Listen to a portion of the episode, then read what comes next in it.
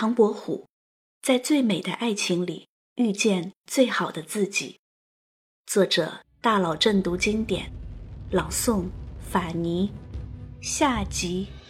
霓虹别远住在烟雨楼前，停在台阶，没有拦住我越走越远。醉了红颜，也拔断了琴弦。你若是我，会不会在凡俗之间痴痴留恋？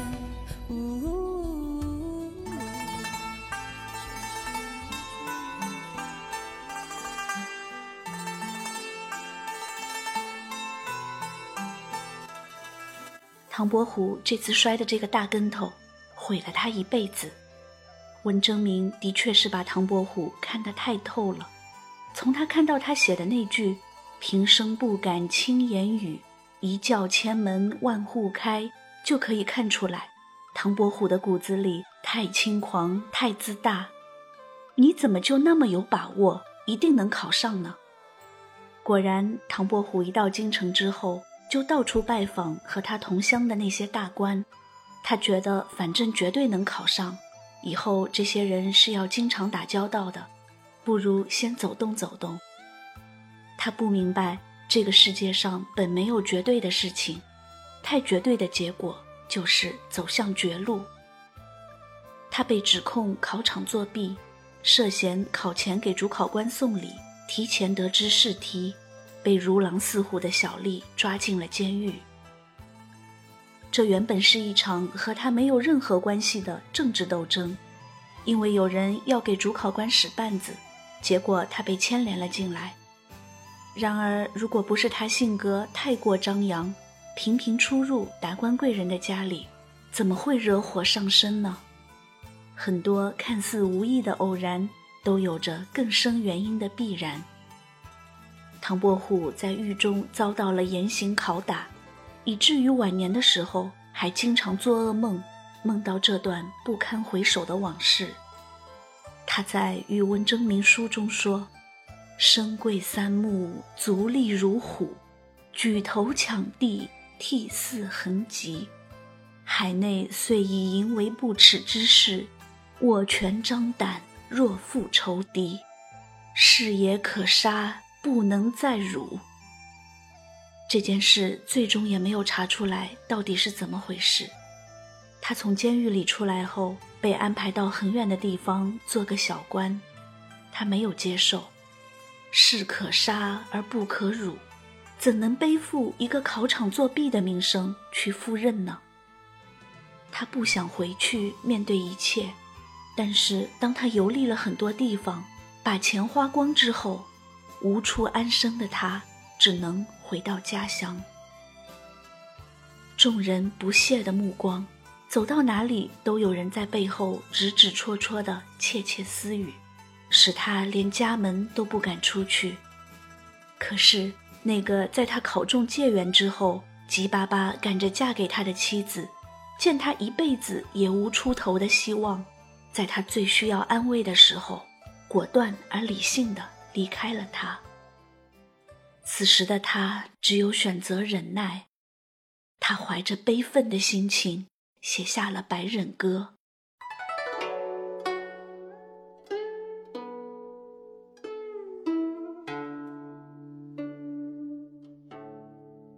白忍歌，白忍歌，人生不忍将奈何？我今与汝歌白忍。汝当拍手笑呵呵，朝也忍，暮也忍，耻也忍，辱也忍，苦也忍，痛也忍，饥也忍，寒也忍，妻也忍，怒也忍，是也忍，非也忍，好也忍，歹也忍，都向心头自私忖。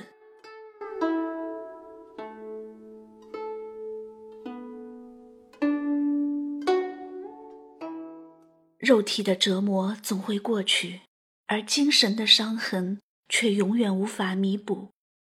祝枝山可以陪他喝酒，陪他哭，文征明可以给他安慰，给他温暖。可是他心中的伤痛，又有谁可以安抚？就在这时，有人向他伸出了召唤的手，唐伯虎立刻决定追随他而去，因为他觉得这是他一辈子唯一一次翻身的机会。这个人就是当时身在南昌的宁王朱宸濠。宁王对皇位窥视已久，谋反之心促使他以广招贤士的名义，招来了许多对朝廷不满的人。唐伯虎有才华，又蒙受不白之冤，自然在他的招募范围。唐伯虎却觉得，他实现父母的愿望，既然无法通过科举考试实现，那么在宁王手下能干出一番事业，也算是尽到自己的一份心吧。他刚到宁王府不久，就收到了文征明非常及时的一封信。文征明劝他赶紧离开。否则会有杀身之祸。唐伯虎吓出了一身冷汗。他收到信以后，留心观察，果然发现了宁王的图谋不轨。然而，该如何脱身呢？他脑子里忽然想到了祝枝山裸体画画的一幕，装疯，只有装疯才能不引起宁王的疑心。于是，南昌城里的老百姓经常能够看到。喝得酩酊大醉的唐伯虎，他的鞋子穿一只丢一只，披头散发、疯疯癫癫的在集市上裸奔。他一边跑一边唱：“我问你是谁，你原来是我。我本不认你，你却要认我。我少不得你，你却少得我。你我百年后，有你没了我。”宁王立刻把这个搞行为艺术的画家赶了出去。就在唐伯虎离开没多久，宁王发动政变，失败被杀。唐伯虎听说这个消息，禁不住叹息。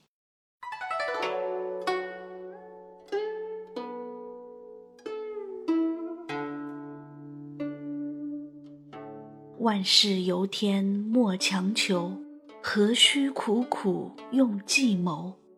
饱三餐饭常知足，得一番风便可收。生是世生何时了？害人人害几时休？冤家宜解不宜结，各自回头看后头。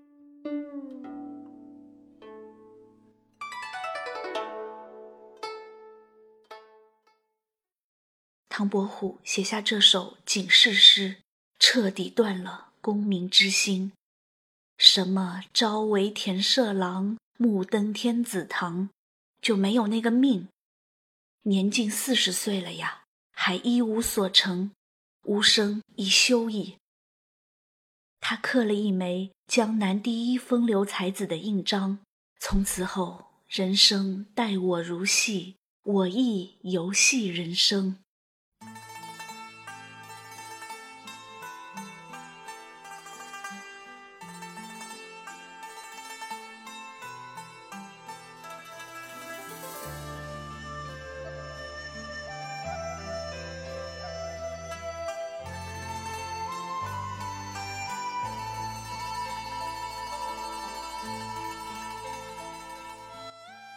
回到苏州后的唐伯虎决定靠卖画玉文为生。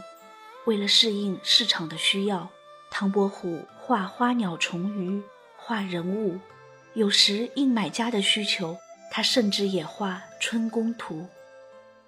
对于这件事，他并不觉得难为情，靠自己的双手来赚钱养活自己，有何不可？不炼金丹不坐禅。不为商贾不耕田，闲来写就清丹卖，不使人间造孽钱。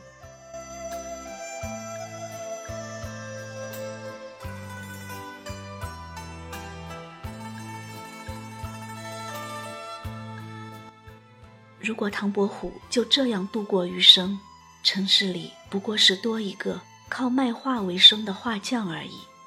可是幸亏有一个叫做沈九娘的女子，她的出现使这个浪荡子改变了游戏人生的态度，为我们后世留下了一个真实、率性、诗文深入人心、作品值得珍藏的画家唐伯虎。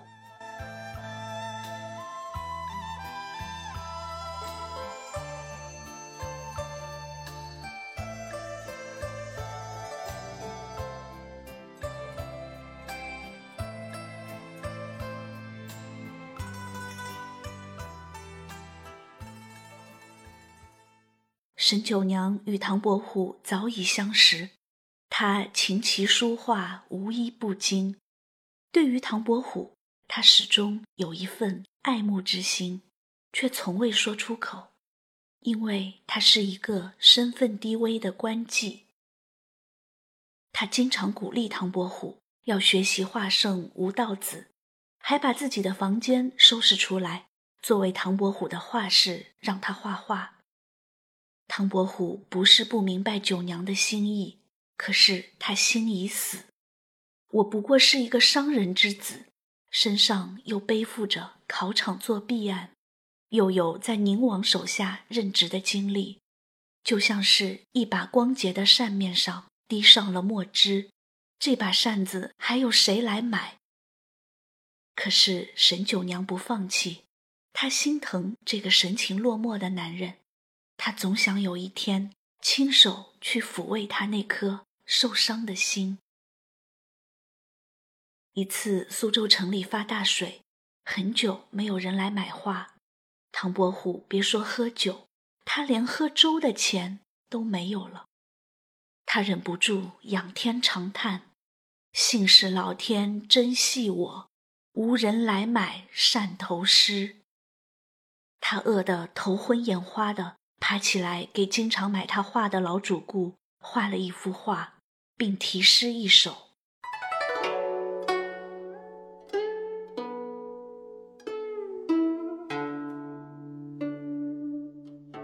风雨夹寻，除烟不济；笛雁吮笔，萧条若僧。莺啼绝句，凤寄孙思和。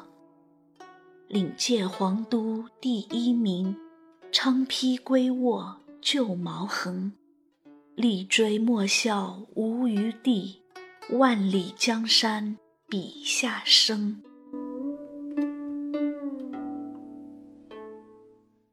还要骄傲的唐伯虎，怎样把自己的尊严降入到卑微的尘埃里去？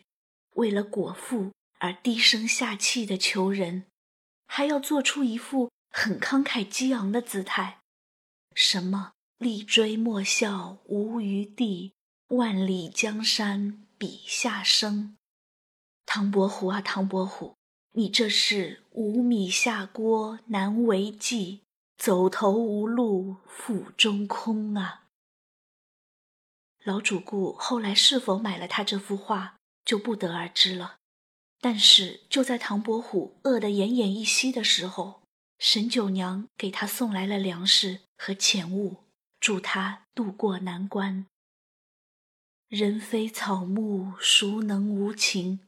唐伯虎看着沈九娘望着他的期盼的目光，忽然觉得一股热流涌入了眼眶，他猛地拥住了沈九娘单薄的身躯，在他耳边说：“你等着，我数你，我要在。”被墨汁污染的扇面上，画出最美的图画。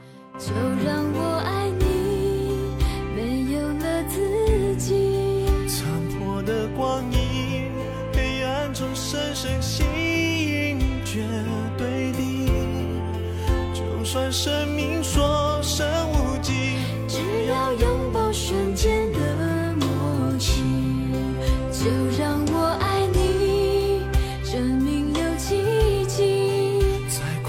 的心灵魂的深处有你我愿意放弃世界微笑而去幸福远却在一起。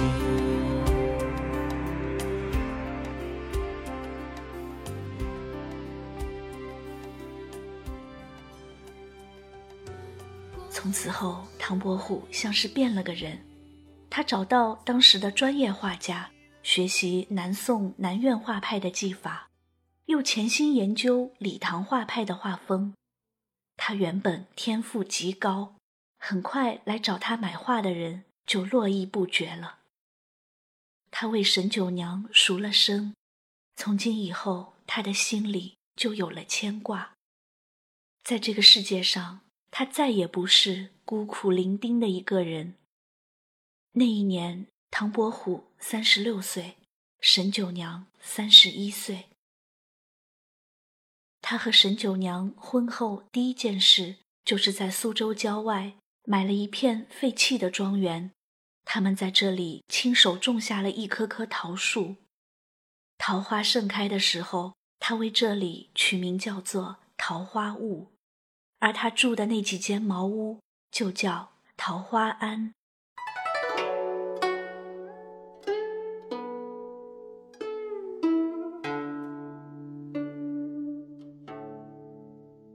桃花坞里桃花庵，桃花庵里桃花仙。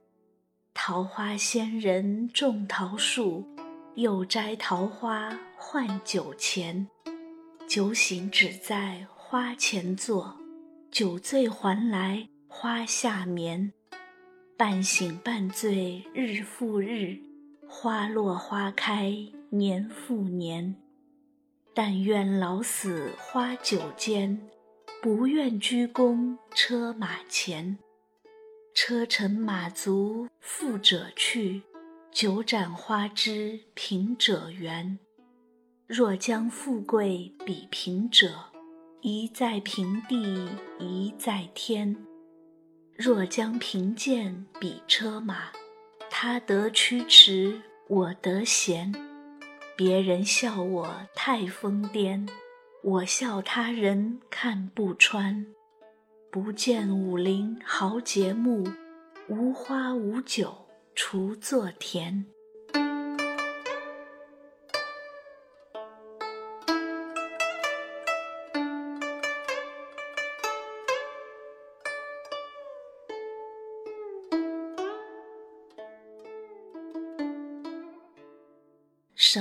烟花柳巷醉生梦死，什么吴门四家风流才子，都不如在这世外桃源和自己的爱人一起饮酒、赏花，过最普通、最平凡的生活。唐伯虎的一生从来没有像现在这样快活，神仙的生活也不过如此。在这人世间最美的爱情里。他遇见了最好的自己。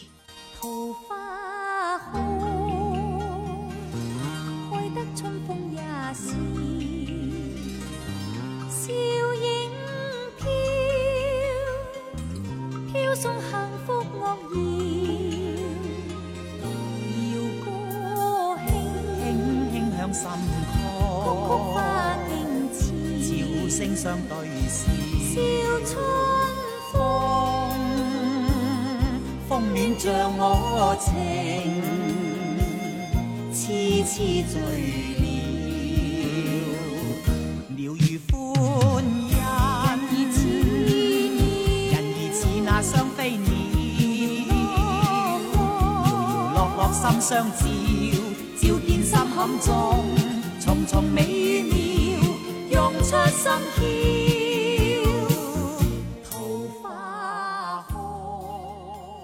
伯虎进入了他创作最旺盛的时期，他画了《骑驴思归图》《山路松声图》《市民图》《秋风直扇图》《山径日常图》等很有价值的作品，还写了一系列和花月有关的诗词。这也是沈九娘一生中最快乐的生活，虽然贫苦，但内心满足。他还生下了一个可爱的女儿，唐伯虎为她取名叫陶生。可惜唐伯虎的桃花仙只做了短短七年。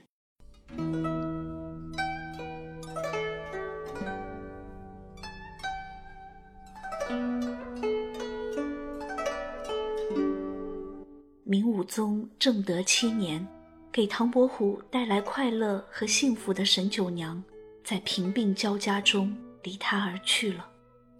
他坐在他的病床前，望着他苍白的脸，想到新婚时他折一枝花问谁更美，他故意逗他撅嘴生气时的情景。可是如今他已香消玉殒，就像满地的桃花，曾经那样美好，还是摆不脱花落成泥的命运。唐伯虎把他的妻子。和那些花瓣埋葬在一起，也埋葬了他的余生。从此后，人们经常在桃花坞里看见一个男人，他喝醉了酒，拿着一把锄头在地上挖坑，流着泪，把落花埋葬进去。他的行为是如此怪异，然而并不是无人能懂。二百多年过去了。一个叫曹雪芹的人读到了这些葬花诗，禁不住泪流满面。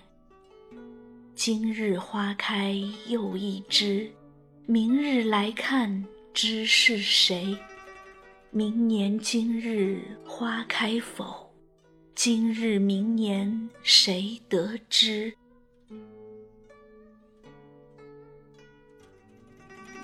嘉靖二年十二月初二。五十四岁的唐伯虎去世了。临死前，他写下了绝笔诗：“生在阳间有散场，死归地府也无妨。阳间地府俱相似，只当漂流在异乡。”五百多年过去了。桃花坞的桃花开了又落，落了又开；桃花庵的房子破了又补，补了又破。没有人会想到，一个月光如华的夜晚，这里曾经有过一对夫妻，他们躺在开满桃花的树下，仰望头顶的夜空。沈九娘故意逗唐伯虎：“你不是觉得你像李白吗？”你怎么不仗剑走天涯呢？唐伯虎大笑道：“我干嘛要像李白？我也不登天子船，我也不上长安眠。姑苏城外一茅屋，万树桃花月满天。”笑声久久在姑苏城的夜空回荡。姑苏城外一茅屋。万树桃花月满天，万树桃花月满天。霓虹别远住在烟雨楼前，停在台阶，没有拦住我越走越远。醉了红颜，也把你若是我，会不会在凡俗之间痴痴留恋？这是一种厌倦，也是一种执念。荒唐的是，我只不过是区区等闲。家里三千，不如知己一见。